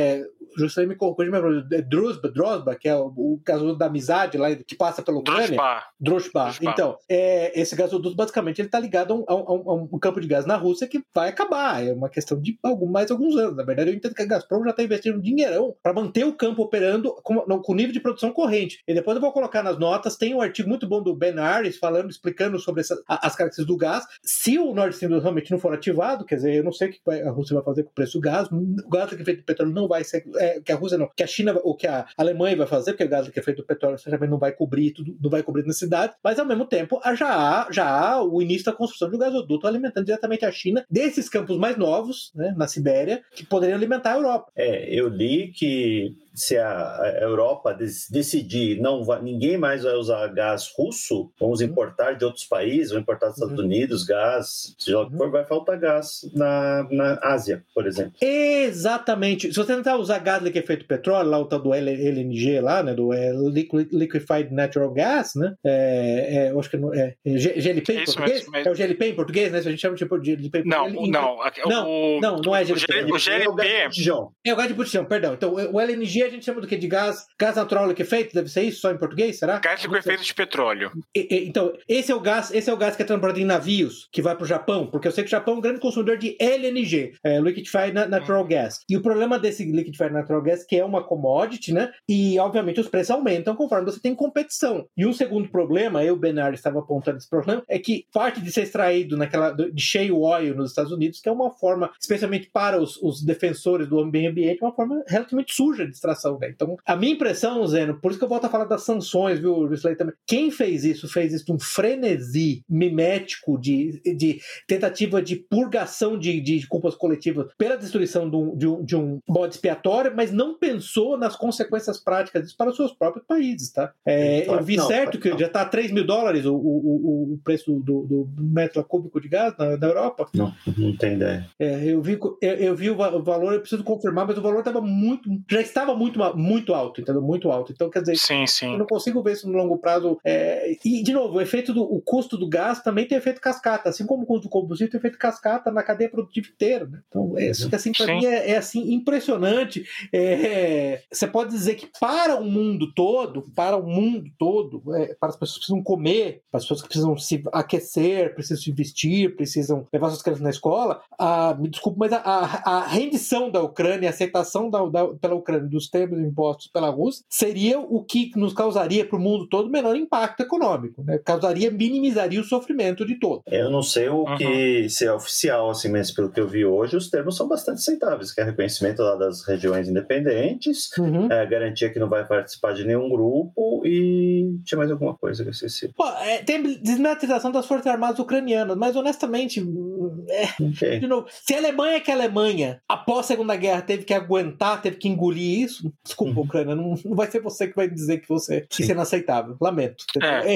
é. esse é o tipo de termo que se impõe ao derrotado. E lamento você foi derrotada. Não tem muito o que fazer, uhum. entendeu? A alternativa da sua derrota é uma guerra de larga escala. É, dado que a OTAN e os Estados Unidos deixaram claro que não vão mandar tropas, não vão intervir diretamente, não vão ter, não vai ter no-fly zone nem nada disso, a derrota da Ucrânia é uma questão de tempo, né? Quanto mais o governo ucraniano posterga isso, maior a quantidade de, de civis que vão sofrendo. O que exatamente, Zé, exatamente por isso que eu não entendo essa fascinação, quer dizer, a fascinação da direita, da direita bandeirinha com o Zelensky comparando ao Winston Churchill, talvez no sentido que é um péssimo líder que sacrificou desnecessariamente estão pensando, povo. Tá. Estão pensando na fase Galípoli do Churchill. Por quê? Mas você me desculpe, como um líder do país, quer dizer, o que, que você espera? O que, que você espera que, fazer? O que, que você espera acontecer? Pensar no bem-estar do povo, é. né? Em primeiro lugar. Sim, o Zelensky, para mim, a única coisa que ele se destaca, além de ser um covarde porque ele vazou da Ucrânia enquanto o país estava sendo atacado, uhum. É que ele disputa com, com o Trudeau ao primeiro lugar de líder político mais com a cara mais punchable do mundo atualmente. Não sei se vocês têm algum candidato assim que vocês gostariam disso. Até o Macron é menos punchable que esses dois, sabe? Eu ia falar Macron. É, líder, líder, é, ah. acho que os três. É, até que o Moro seja eleito presidente do Brasil, são os três. Se o Moro for eleito, aí a disputa fica violenta. Viu? Então aí... continuarão os três, porque o Sérgio Moro terá uhum. 3,5% de votos. Jusilei tá cravando já. Pode cobrar dele é. depois, que ele, ele vai, já, já tá garantido. Muito bom. O que é interessante do Zelensky são as performances dele, né? Aquela do piano, né? Ele tocando piano. Sim, sim, sim. Uhum. Essa aí, essa aí é, é a lição que fica para todo mundo aí no Brasil. Não elejam o Danilo Gentili como presidente.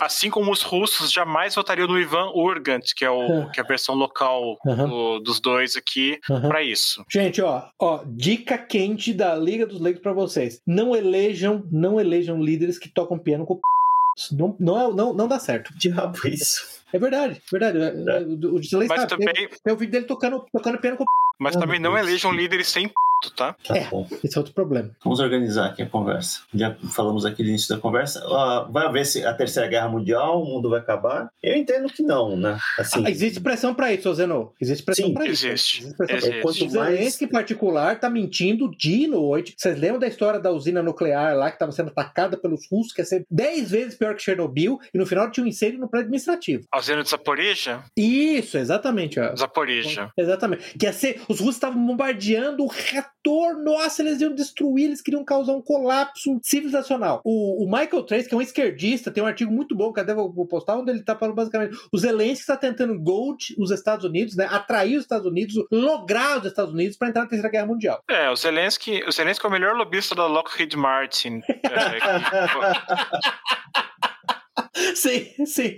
Eu tenho certeza que tinha um busto dele lá. Nossa, exatamente. É. Ele realmente. Funcionário do mês, né? Funcionário do ano, meu amigo. Eu acho que a gente poderia falar aqui da crise de informação que a gente está vivendo, né? Porque a quantidade de, de informações absurdas que tem vindo de lá, e assim, a maior parte dela pró-Ucrânia é absurda, né? O quê? O fantasma Os... de Kiev não é real? O fantasma de Kiev. Tá dizendo que não é real? O cabaço de Kiev é real. Cabaço Inclusive está no Brasil agora. Ele está no Brasil, é. Ele voltou pro Brasil, exatamente.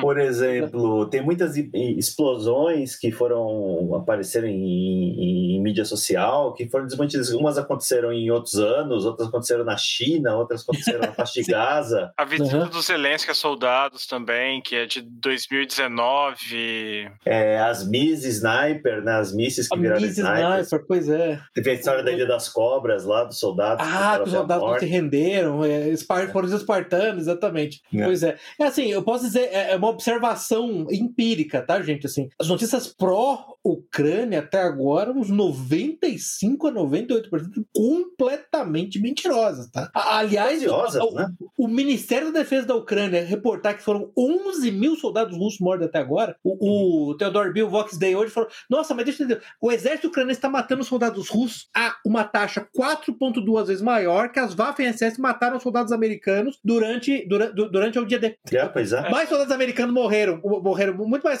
morreram, morreram, mais soldados russos morreram do que soldados americanos embarcando no dia D. Falei, ok. E daqui a pouco a, a Rússia vai estar com déficit populacional, né? Tanta gente sim, vai morrer. Sim, exatamente. Milhões, exatamente. Eu falei, por que não? O número oficial de soldados russos mortos é em torno de 500, né? Algo é, assim. E, e, eu vi que um número desse é, inclui, inclusive, milícias lá do. Do, do, va do... Vaguinho, Wagner. Group. Ah, não, não só isso, não de Lugansk e Donetsk também, isso. Ah, e tá, milícias tá. também. Que provavelmente são soldados. Como tá louco esse negócio da, da desinformação. Teve outro, eu vi no, no Twitter outro dia um soldado russo abatido aqui, saltando de paraquedas, era no Brasil, era um paraquedista brasileiro.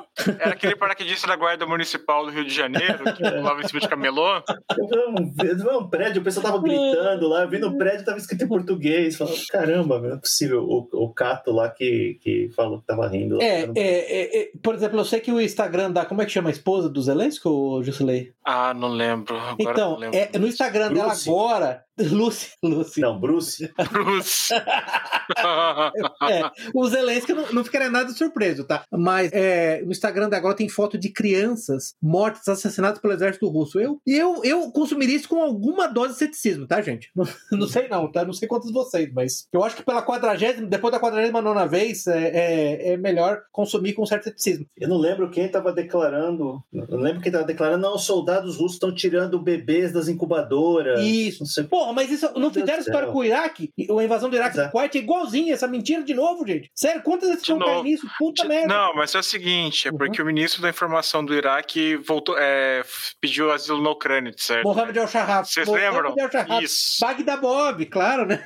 claro que eu lembro. Ele morreu, eu, morreu? Nunca... eu acho que ele morreu ele sim, morreu. viu? É. Ah, morreu, né, cara? É. Eu só tô esperando agora ressurgir o Ali Químico lá na Ucrânia. O Ali também. Químico, exatamente. Por que não? O pessoal lá do The American Sun, aquele excelente site que eu sempre recomendo, com bons artigos, é, de jeito alternativa, né? Ele tinha um post interessante sobre o Zelensky, sobre a usina de. Como é que chama a usina de novo? Zaporozhia. Zaporija, ou Zaparódia, não sei como Zaparódia, é que é a tá. porque... Uhum, tá, Zaparódia. Ele falando assim: é, na verdade, a maior moral da história do menino que gritou lobo é que a culpa foi da vila que não se reuniu e cobriu o menino de porrada depois da primeira vez que gritou lobo, entendeu? É. E é mais ou menos como eu vejo o Zelensky, Zelensky hoje, entendeu? Se você já mentiu, já tá garantido, você já mentiu, já mentiu várias vezes, entendeu? Por que, que eu devo continuar acreditando em você agora? No mínimo, eu tenho que tratar com ceticismo os, os, os seus clamores, né? Os corredores humanitários foram estabelecidos e agora o exército russo, ele espera os civis saírem para atirar. Não foram, mas eles fazem isso segurando um gato branco, eles dão risada enquanto eles atiram nos civis. Ah, come on, pô, faz favor, né? Eu acho que, assim, é, esse daqui é um, um novo pico do, dessa crise de informação que a sociedade vive, porque a gente não tem mais parâmetros, né? Essa história do fantasma de Kiev foi repetida pela CNN, foi repetida em, em jornais. Os parlamentares americanos chegaram a twittar sobre parlamentares isso. fazendo, virando, virando fanzoca do, do, do Volks aí, do fantasma não. Kiev. Aliás, um abraço hoje no mundo militar. mundo militar. Nossa, vocês realmente que... vocês são, vocês são um bando de jeca, me desculpe, tá muito horrível. O pior é que hoje no mundo militar, antes desse conflito, é. ele explicava direito o que, que o Putin queria. Ele que? falava é. exatamente: é. olha, é isso, uhum. tá acontecendo isso. Na minha opinião, se acontecer uma guerra, o cenário mais provável que seja esse, uhum. que a Rússia teria uma intervenção é, uhum. rápida, que era o que todo mundo esperava, uhum. pelo menos assim, a partir do momento que aquilo se consumou, eu achava que não ia ter invasão nenhuma também. É, I stand corrected, né? Todo mundo aqui. Todos nós apostamos numa coisa, que eles, ele ocupar o lugar do Donetsk e, e acabou, e fechar, fechou a conta, é isso aqui, tá? Sim. Você agora, depois. Agora, o que hoje no mundo militar tem feito nesse período já de, de conflito, cara. É desinformação pura e simples. É desinformação pura e simples. É, eu ia, eu ia falar puta que pariu, né? Mas. é, mas, é, é, desinformação talvez defina melhor. É, impressionante. E assim, nós somos, nós somos vítimas de não ter mais é, esses, esses órgãos de arbitragem da informação, que antigamente a imprensa servia para isso. A imprensa fazia lá, mal e mal, o seu papel de arbitrar. Se, a gente está num mar de informação que chega para a gente via rede social, chega via pró a própria imprensa, a gente não tem mais alguém que sirva de balizador, né? Só a Liga dos Leigos, que aqui tudo que você ouve é verdade. É claro. Tudo, tudo, tudo aqui você não tem. Mas, assim, o, imagina a confusão que tá na cabeça das pessoas, né? O Putin tomou Chernobyl, ai meu Deus, o que, que vai acontecer agora? Ele vai ganhar superpoder. Mundo, é.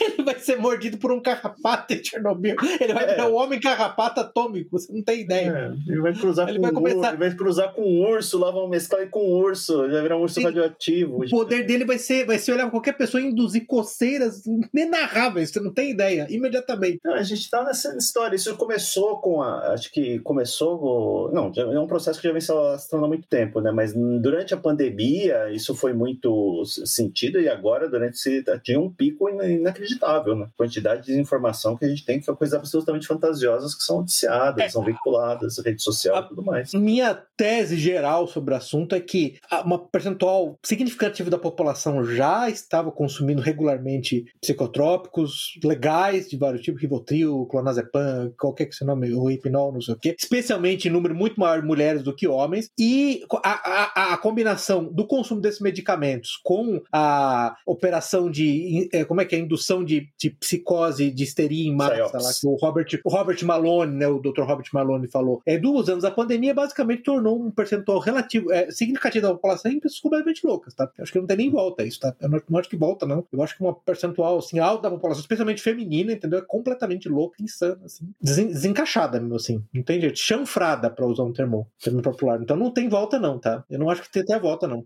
E só um lembrete rápido que a democracia dá voz a esse tipo de gente. Exatamente. É continuar. Então você tem, você tem hoje um percentual significativo do eleitorado que é basicamente insano, tá? Basicamente insano Sim. e manipulável, tá? Manipulável completamente, tá? O que você vai apontar o dedo, o próximo bode expiatório da vez, ele vai ser destroçado, tá? Em segundo. É o que criou o pânico vicia. Você é. tá nessa sessão de pânico. Ai meu Deus, ah, adrenalina. A pandemia, a pandemia vai acabar. Eu preciso ver a quantidade de mortos. Eu preciso ver quantas pessoas morreram na Itália, na Suécia. Ai meu Deus. Isso, isso criou um, um vício nas pessoas. Então saiu da pandemia.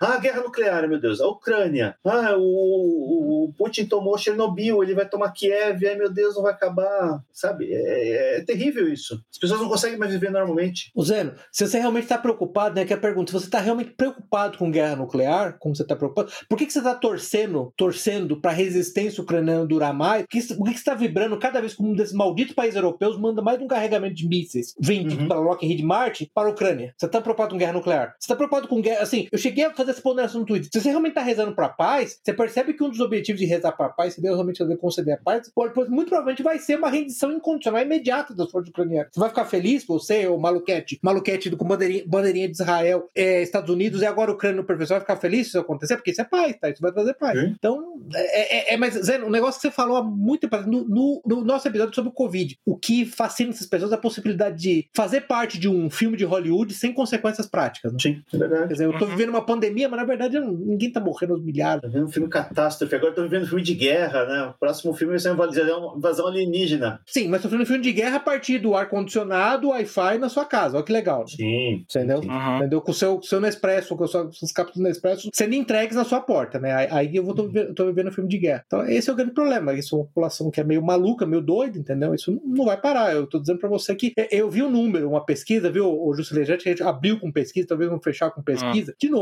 a pesquisa pode não ser confiável. É, Tem uma certa Uhum. autoconsciência interna, mas 70% dos americanos aprovam o a estabelecimento de uma zona de proibição de voo, no-fly zone, sobre a Ucrânia. Eles não sabem o que quer dizer isso. né? Então, basicamente, isso é uma declaração de guerra com a Rússia, tá? Então a pessoa É. entender. Deve ser o mesmo pessoal que acha que se colocar no gun zone vai acabar os assassinatos. Né? É, Você acha que é uma plaquinha? colocar no fly zone o avião não pode entrar, né? Vai ter um campo de força. Pronto, o parou. avião Tem um campo de força. Me, me diz uma coisa, É. se por um acaso os pilotos de avião que entrarem na no-fly zone estiverem usando máscara, pode? É. Não, é só vacinado. Só vai poder entrar piloto vacinado na no-fly zone. Quantas doses? Hã? Ah, vacinado segundo a definição do, do Fauci, que é o número vai sempre crescendo. É esquema vacinal completo. Não tem, tá. se você tá falando número de doses, porque você é um antivax, é um negacionista e um genocida, como você sempre foi. Sim. Porque não tem Você número quer que de todos doses. morramos. Exatamente. Você quer que todo mundo morra simultaneamente de Covid até ser despovoado por causa desse vírus mortalíssimo que é o Covid, com Você não pensa 27% nos de taxa de mortalidade, né? Então, é, Pensa. é, é, não é número de doses, é, é- é esquema vacinal completo, não tem número. Quem tá colocando número é você, tá? A Pfizer não colocou número, a Pfizer só pensa no nosso bem e ela não colocou número. Por que, que você tá colocando número? Porque você não pensa no nosso bem Sim. igual a Pfizer, In- entendeu? Inclusive, aqui, resgatando uma conversa que nós tivemos aqui um tempo atrás, Uhum. é mais fácil acreditar que o Xi Jinping e o Putin estejam mais interessados no bem-estar da população do que qualquer Líder ocidental. hum, líder ocidental. A população deles, sim. Eu, particularmente, não tenho a menor dúvida, tá? Não tenho a menor A dúvida. população Você- você deles, pode- com certeza. você pode discutir é, é, até certo ponto, eles não estão preocupados com a- a- a- o bem-estar individual de um elemento específico da população, mas com a população Mas geral. da sociedade eles podem, como um exatamente, eles podem estar preocupados com o bem do, do espécime, mas da espécie, absolutamente, sem dúvida nenhuma. Enquanto os legisladores odeiam a espécie sobre a qual eles governam, no caso particular da Europa, Estados Unidos cristãos brancos, isso não é verdade pro, pro Putin e pro Xi Jinping, certamente não é. O, Mas não é mesmo. Você viu o John Kerry? é de- O John Kerry é o equivalente ao ministro das Relações Exteriores dos Estados Unidos atualmente, né? Não, é, é- é o Blinken agora, né? Não é o Kerry mais, Não é é? o Blinken. Ele foi, é, Kerry foi. Não, agora, agora é o Blinken. Agora é o- é, é Anthony Blinken, que inclusive, desculpas eu te cortar, mas que ele falou um negócio que é engraçado. Ele falou durante, antes de começar a guerra, que a ideia de zonas de influência, que a Rússia não podia falar que a Ucrânia era uma zona de influência americana, era uma zona de influência russa, porque a ideia de zona de influência ficou no século XIX.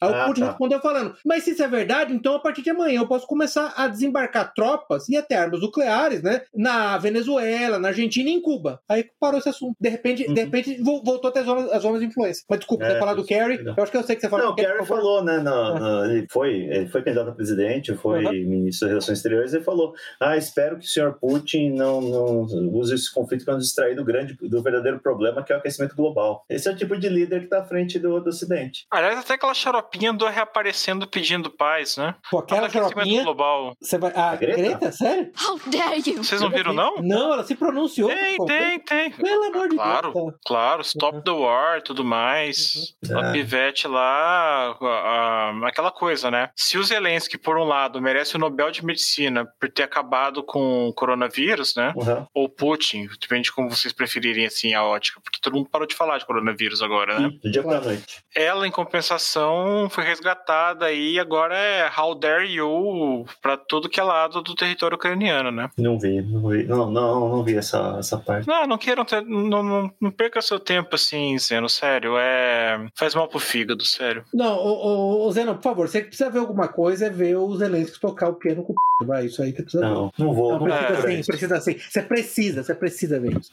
Eu vou colocar um vídeo dele nas notas. Coloca aí Maldito, também. Vou tirar o da senha do site. Colocar o vídeo dele. Coloca Já também. não coloca as notas na época certa. E Eu quando vou- coloca, vai colocar essa porcaria. Na Eu época vou sugerir certa. também. É. É, eu vou sugerir também que coloque nas notas um artigo sobre a doutrina Primakov, Uhum. que é basicamente um dos pilares da defesa russa. Sim, Isso foi bom. enunciado no, Muito pelo bom. Primakov em dos anos 90, né? Que ele, era o ex-ministro, ex-primeiro-ministro russo. Isso. Só que na época ele, que ele falou isso, ele não tinha poder para implantar isso. Era o Sim. governo Yeltsin, o país se Uhum. deteriorando, e finalmente foi adotado pelo Putin. Achei um artigo Uhum. bem interessante, de 2019, que Ótimo. eu adoraria ver atualizado Uhum. pro conflito de hoje, mas até é bom você ver assim e tentar Uhum. interpretar ele com o que tá acontecendo Uhum. agora. Vou Uhum. mandar para vocês. Não, manda assim, nas manda notas assim. também. Não, eu vou colocar. Que eu faço as notas. As notas estão sempre lá, cara. Pode contar comigo. As notas saem. Uhum. É, é- é que é feito pela Muito Nota bem. Brasa, uma empresa brasileira Nota estatal. Entendeu? Então, a Uhum. Nota Brasa vai ser na hora. É feriado, é né? assim. Tem muitos É feriados. feriado, entendeu? Rapaz, rapaz, exatamente, entendeu? Sim. Diga-se de passagem, a nota também, a nota assim como o petróleo e o gás é uma commodity, o preço está disparando pela escassez. Exatamente. Vamos lá, terceira pergunta aqui, o que vai acontecer depois? Eu não acredito que a, a Rússia vá perder, eu acho que, independente aí de se arrastar por semanas ou mais algumas semanas, deve, deve concluir esse conflito. Não vai se arrastar muito mais que isso, e acho que não tem a menor chance nem da Ucrânia repelir a invasão russa, nem exaurir os de recursos. Tipo, tinha gente, Deus. em três dias de operação, já tinha gente falando, ah, os russos estão sem combustível, sem alimentos. Que coisa Gente. absurda aqui. O negócio da Rússia do lado, né? Que coisa mais maluca. Mas é torcida, né, Zé? É o problema do olho É. do mundo militar. É torcida. Você- não tá reportando o que você tá vendo, você tá torcendo. Diferente. Vocês acham, vocês veem algum outro desfecho? Eu acho que o grande problema é o seguinte, o, o, desculpa, Juscelino, de você falar, é, voltando à segunda pergunta, é, quanto mais tempo demorar, e o tempo está sendo muito rápido, o problema é que nós estamos numa era de tempo comprimido, nós estamos numa espécie de singularidade quase de tempo, né? Quanto mais tempo demorar, maior vai ser o espaço para ideias de jirico, como, por exemplo, uma no-fly zone ou o envio de caças da OTAN para a Força, Força Aérea Ucraniana. Ah, ou nem a mesma possibilidade de caças é, é, pilotados por ucranianos decolarem de bases de países ao redor da Ucrânia. Que a Rússia avisou que basicamente é um ar de guerra. Tanto que a Polônia, espertamente, de longa memória, falou: no meu país ninguém decola, não. Já quero deixar claro. Daqui, daqui ninguém decola, não. Tá? Pode deixar. Ah, Eu achei duas interessantes, duas reações. Uma da Polônia, deixando ninguém decola daqui, não tem nada com caça, não tem, os caças estão todos, eles estão todos Estão todos lavando. Estão todos almoxarifados. O rapaz que cuida disso agora tá em licença paternidade, ele não pode mexer com isso agora, entendeu? É, Uma é essa, e a Hungria, que já falou que não quer o trânsito de armas é, letais pelo seu território, armas destinadas à Ucrânia. E a Alemanha, que falou inicialmente que ia cancelar lá, o, o- fazer o embargo de petróleo, depois eh, já mudou de ideia. Nem, veja bem, exatamente, embargo de petróleo. E esse embargo é uma Mas coisa é muito... poder declassé, entendeu? Fazer isso. Mas então esse é o único problema, tá? O, o- é, é a possibilidade de algum líder mundial se pronunciar de uma maneira da qual ele não possa voltar atrás. Eu tô falando isso porque é uma pressão de democratas para nesse ano eleitoral americano, da eleição do Congresso, pro Biden demo- demonstrar força, que ele tá sendo criticado por ser fraco. Então isso me E preocupa. mandaram a... Estão mandando, ou já mandaram a Kamala Harris para a Europa, né? Pra, pra dar DST pro Putin? Essa é a ideia? Pegar DST? tá. Não sei, era meio velho que já. Putin se envolve? Cara, eu sei, que, eu, eu sei que os russos gostam de um doping, mas você acha que o Putin chega nesse ponto? Não, eu acho que não, esse que é o problema. Precisa bandar alguém melhorzinho, né? Tá, tá, já tá bem. A época dela fazer isso, né? Da, a época de Kama Sutra Harris dela já passou da Kamala Harris, né? Já teve essa época dela. Então, desculpa, Uhum. Por Mas favor, ela pode tá falar. saindo- Eu queria... E ela tá me saindo uma, de uma americana, né? Ela fala cada coisa sem sentido. Ah, sim, não, completamente louco. Fora as, aquelas gargalhadas. Mas ela, assim, o, o Steve Saylor, como a gente falou, o Steve Saylor, pra lembrar, eu tô reportando só o que ele falou, tá, gente? Ele chamou Kamala Harris de ex-prostituta viciada em Rivotril, né? É assim que ele definiu a Kamala Harris. É Mas- bem próximo da realidade, né? É, Uhum. Me parece que sim. Mas então, Jocelyn, Ah. você queria falar, por favor? Não, eu vou falar mais sobre a parte econômica que eu acho o seguinte. A partir do momento que você tem um cessar-fogo, um acordo assinado, nem que seja um acordo pataquado, tipo o acordo de Minsk, que foi feito e não muito cumprido pela Ucrânia, né? Uhum. Vamos lembrar disso em 2014. Uhum. As sanções aqui vão ficar um esquema do tipo assim: todas essas empresas do Globo Home que é, decidiram sair do país, ou Uhum. cessar atividades Uhum. ou tudo mais, Vão voltar. Uhum. elas vão ficar num jogo de vaca amarela Uhum. pra saber quem vai falar primeiro e comer toda a bosta. É. O meu palpite é que a primeira que vai fazer isso é a IKEA, porque falou isso com prazo determinado. Falou que, vai, que ia fechar as lojas por três meses, que bosta. podendo ser renovado. Ai, que coisa de Tá? vagabundo. Mas nesse ponto eu achei a IKEA, pelo menos, no Malaca. malaca e ao mesmo tempo, cara, mais preocupado porque assim, eles vão pagar os salários pros funcionários. Uhum. Não teve demissões, pelo menos por enquanto. Só tá as portas fechadas, Uhum. simplesmente. Dizem até que o Ingvar Kamprad, o fundador da IKEA, falecido há uns 10 anos, ele era um conservador, não sei de que tipo, mas ele era um Uhum. cara meio... Era, era o contrário do progressismo. É, Ele tinha certas peculiaridades. Você lembra que ele morava numa casinha, né? O cara era um bilionário que morava numa casinha simples, dirigia o carro ele Além de, isso, Um além de ter gostado muito do governo alemão dos anos 30, isso é verdade. É, é, eu ouvi falar disso, pois é. Então, É, pois é, também. e, e Por causa aí dos os trens, né? Por causa dos adoram trens. a IKEA. Por causa dos trens, né? Ele gostava muito de trem, né? Era por isso, né? Sim, sim, sim. Era, era um trem bom, era um trem bom. Aham. Mas. Ué, você fala, os trens andavam no, na- no horário certinho, cara. É isso que eu tô falando. Olha, olha que Sim. mente poluída. Olha a mente poluída que quem quem Sim. podcast. E eram, e eram ferrovias perfeitas. Exatamente. Poderia É só isso. facilmente para chegar à França. Exatamente, é disso chegar à Polônia. falando. Exatamente. Conclua, Jusilei, conclua o Tá bom, tá bom. Então, a partir do momento em que a primeira empresa é, Voltar? quebrar, essa, Voltar? quebrar essa vaca amarela Uhum, e voltar Uhum. a, a operar normalmente aqui, uhum. as outras timidamente vão começar porque ninguém quer ficar de fora de um mercado de 140 milhões de Ah, habitantes. tem uma desculpa fácil para isso. Ah, nós estamos prejudicando o, o- o russo inocente que não está O dando povo russo, isso. Povo Isso, russo. exatamente. Aí volta Que, a aliás- Google, volta a Apple, aí vai ah, o trem todo atrás. Que, aliás, vale um disclaimer: o povo russo é muito bacana. É um dos povos mais bacanas para você ter como, como conhecido assim, como amigo, como esposa. Então, nossa senhora, minha namorada russa aqui, eu vou te falar. É. Uma menina com coração de ouro, cara. É, eu- Dificilmente se acha. Eu não posso chancelar as Alguém namoradas, infelizmente, mas o, assim, as- os SUS com que eu trabalhei profissionalmente fora da, fora da Rússia, é- eles são fechados no início, depois que eles se abrem, é aquela coisa, eles vão Uhum. de inimigo Eles- a seu irmão de outra mãe, né?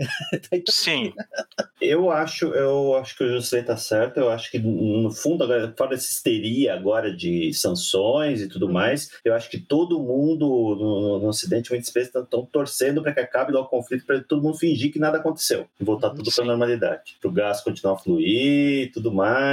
Isso. Aí o preço do gás vai baixando aos poucos, o preço do petróleo vai baixando aos poucos também. então, então E todo mundo finge que não aconteceu Deixa eu nada e bola pra isso para vocês dois, então. Vocês dois, ah, pergunta pros dois aqui, é, vai virar tipo cápsula do tempo para nós. Nord Stream 2 vai ser ligada. Vai. Vai, Eu acho tá. que sim, porque esses compromissos, esses projetos são projetos muito longos, eles são feitos para Uhum.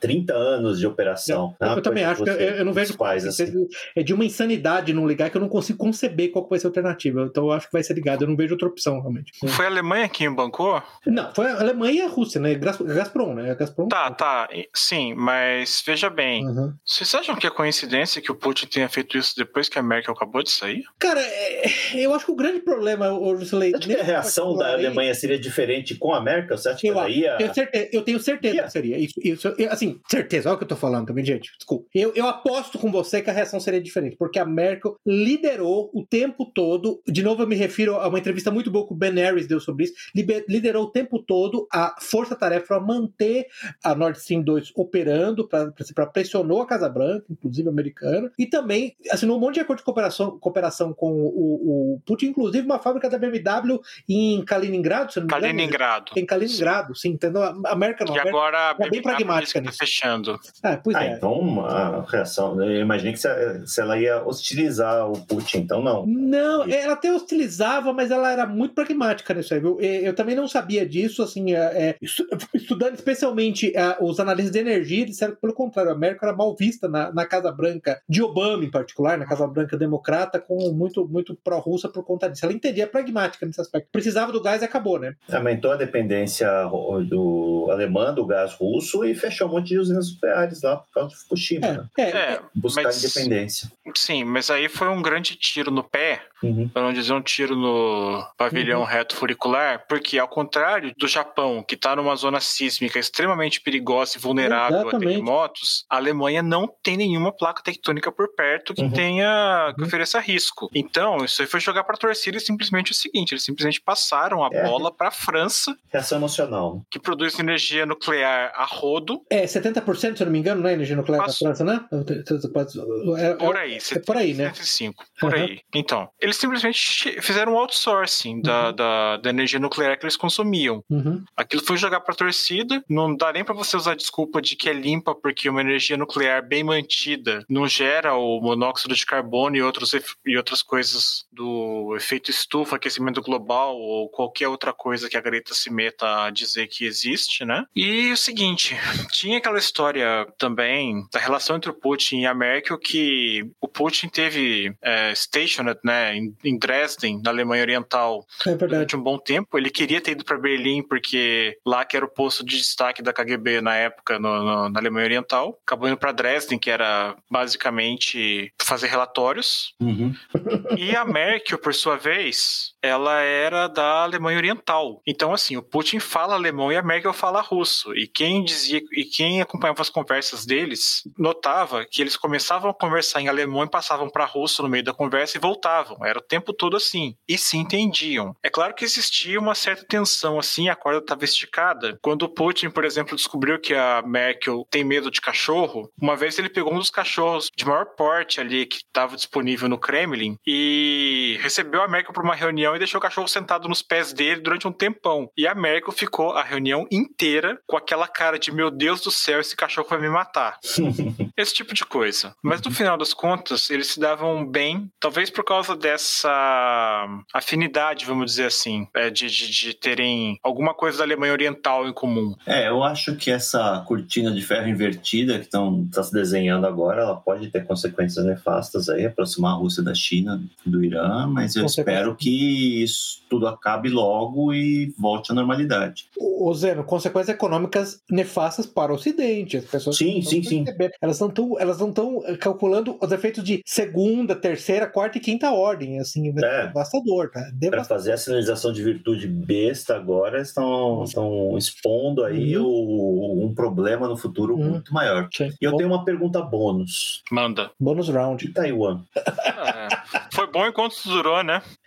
Ô, ô, ô, Zeno, assim, o que eu entendo, o que eu, o que eu li sobre a China em particular, a China parece que foi relativamente clara nisso, que a sinalização é que a menos que as tropas da OTAN engajem com a Rússia, ela não vai fazer nada. Se as tropas da OTAN realmente engajarem com a Rússia, dela vê o momento perfeito para é, fazer uma operação. Você tem que lembrar que no caso do Taiwan, eu, eu duvido, eu não sei quanto a vocês, eu duvido que haverá resistência significativa, até porque Taiwan tem alguns dos recursos mais valiosos no mundo, que são as fábricas semicondutores, né? Também não dá pra fazer uma operação de larga escala, carpet bomb, nada desse tipo, né? É, o cenário ideal, assim, a China quer, porque quer, deixar bem uhum. claro isso, a gente tem que prestar atenção no que os, os, os países, os governantes falam, porque sim, como sim, ficou, sim. eles querem reuni, reuni, reunificação com Taiwan, eles consideram que é uma província rebelde, uhum. e eles vêm com parte da, da China. Então tem que prestar atenção no que estão falando, estão falando ao vento, assim como o Putin falou, assim, esse negócio da OTAN aí vai dar problema, e deu. Uhum. Então com a China é a mesma coisa. O cenário uhum. ideal para a China é a Taiwan resolver se reunificar por vontade própria, sem necessidade de prevenção militar, derrama, sem derramamento de sangue. É o Anschluss, o Anschluss da,